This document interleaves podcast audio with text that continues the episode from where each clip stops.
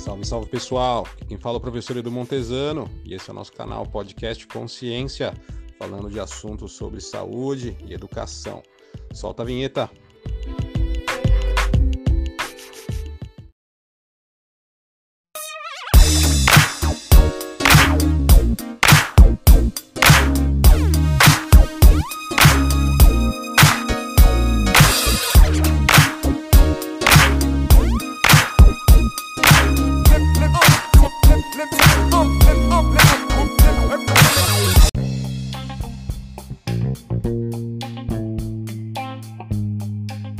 Podcast de hoje é importantíssimo, que vai falar sobre como fica a nossa cabeça nesse momento de quarentena. Quando será, né, que a gente simplesmente está com um pouquinho aí, né, nervoso, ansioso, ou com medo, ou quando isso pode se tornar algum tipo de patologia, algum tipo de doença.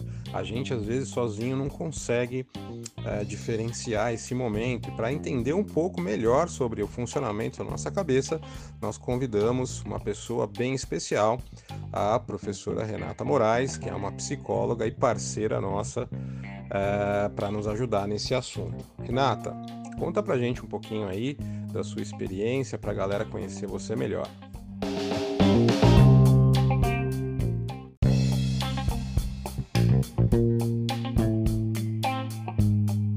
Olá, Edu. Olá a todos que nos ouvem. Eu sou a Renata, orientadora educacional, formada em psicologia e especialista em neuropsicologia e psicopedagogia. Como experiência, eu trabalhei muitos anos em clínica, sempre focada em crianças e adolescentes e também na área escolar.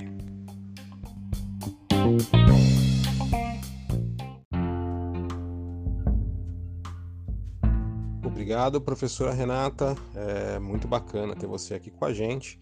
E vamos começar, né? Então, a primeira pergunta para a gente entender melhor o que, que acontece, né? Como é que fica a nossa cabeça nesse momento de quarentena? O que, que a quarentena tem uh, eh, para mexer tanto aí com nossos sentimentos? Conta um pouquinho para gente.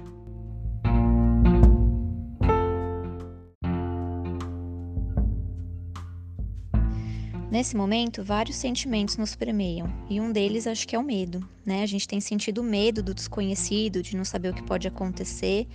É novidade para todos essa, essa quarentena, isso que temos vivido. E temos medo de não estar tá no controle da situação, né? Um outro sentimento importante que temos ouvido e vivido é a saudade. A gente nunca, acho que ficou tão longe de pessoas que éramos próximos, que faziam parte da nossa rotina e estamos aprendendo a lidar com esses sentimentos dia após dia.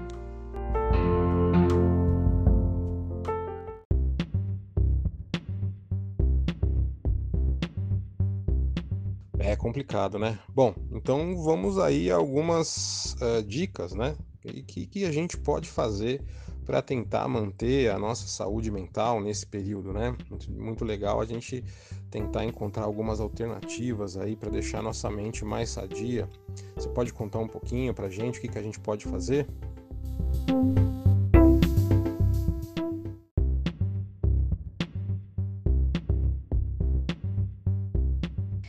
A própria Organização Mundial da Saúde dá algumas dicas importantes de como lidar melhor com esse tempo de quarentena.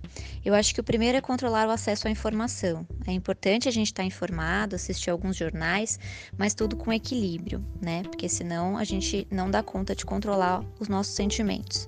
Fazer exercícios físicos, pois é através deles que a gente libera no nosso corpo vários neurotransmissores que nos dão a sensação de bem-estar e prazer. Tirar um tempo para realizar atividades que seja prazerosa, como assistir uma série, ler um bom livro, conversar com as pessoas que estão, estão próximas de você, com seus familiares, entender o que o outro também sente, e isso é muito importante para a gente passar por esse período.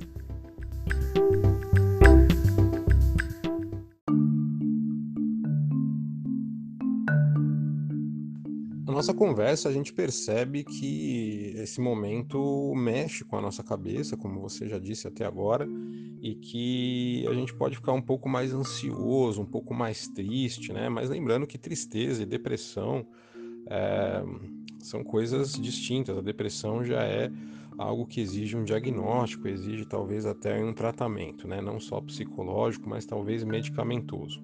E para as pessoas, né, que já têm ansiedade e depressão, esse momento provavelmente vai complicar mais esse quadro, né? E como é que a gente pode lidar com ansiedade e depressão, sendo que a gente já tem esse quadro instalado aí? É, ajuda a gente, professora Renata.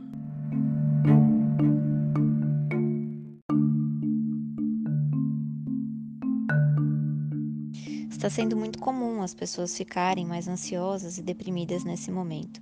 É importante que as pessoas se mantenham ocupadas e que tentem manter a calma, fazendo atividades que lhe causem bem. Quem já tem o diagnóstico de um transtorno de ansiedade ou de um quadro depressivo, por exemplo, é importante que mantenha o tratamento e, sempre que possível, tenha contato com um profissional de saúde mental, seja psicólogo ou psiquiatra. Outra coisa importante é entender os nossos sentimentos e conversar sobre eles. Pode ser com um familiar, um amigo, mas é bom falarmos do que estamos sentindo.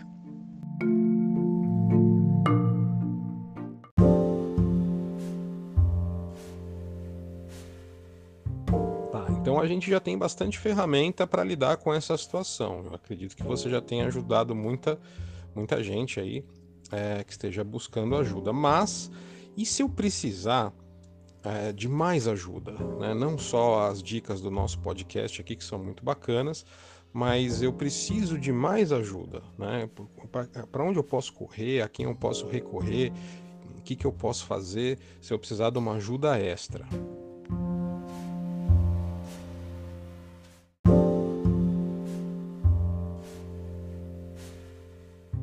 Eu estou à disposição de vocês para quem quiser conversar e também tem muitas empresas fechando parcerias com algumas clínicas psicológicas. Eu conheço uma não entrei para conversar com nenhum profissional, mas sei que elas têm feito esse trabalho, que é uma empresa que chama Macro Plataforma. Eles criaram um aplicativo chamado Macro Solidário e você se cadastra nesse aplicativo e consegue ter acesso a médicos e psicólogos que fazem o atendimento de maneira gratuita.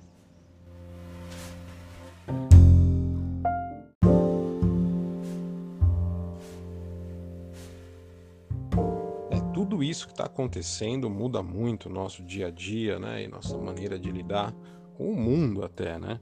Mas nós também precisamos tocar no assunto educação, né?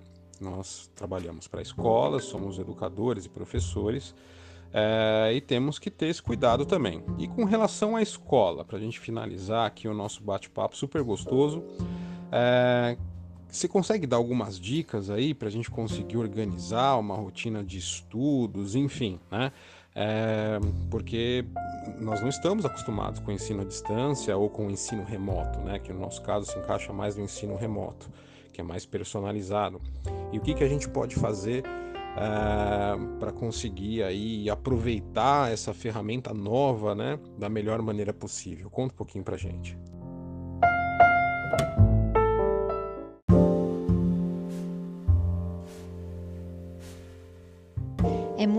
Importante nesse período que os alunos tenham uma rotina organizada de estudos. Eu acredito que duas palavras são essenciais nesse momento, que é a disciplina e o equilíbrio. Minha dica é que vocês tentem manter uma rotina como se estivessem indo para a escola de maneira presencial. Eu sei que nem sempre é fácil, porque muitos de vocês têm ajudado os pais nas tarefas de casa, têm olhado os irmãos mais novos, mas tentem. Então, acordem cedo, tomem um banho, um belo café da manhã, se preparem para assistir às aulas online. No período da tarde, tirem um tempo para revisar o conteúdo do dia, que é o aula dada, aula estudada, e organizar as tarefas que vocês devem se programar para entregar. Também não esqueçam de manter uma boa rotina de sono, porque é no momento do sono que o cérebro limpa as informações que podem ser descartadas e abre um novo espaço para novas aprendizagens e informações.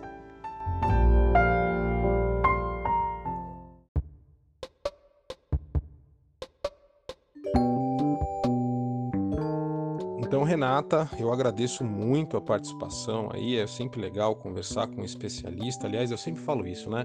Toda vez que a gente precisar de alguma coisa, é sempre bom, é, quando possível, né, recorrer a um especialista. E você veio aqui para nos ajudar com todo o seu conhecimento. Eu espero que as pessoas que tenham nos ouvido é, consigam aproveitar essas dicas que são fundamentais para enfrentar esse momento.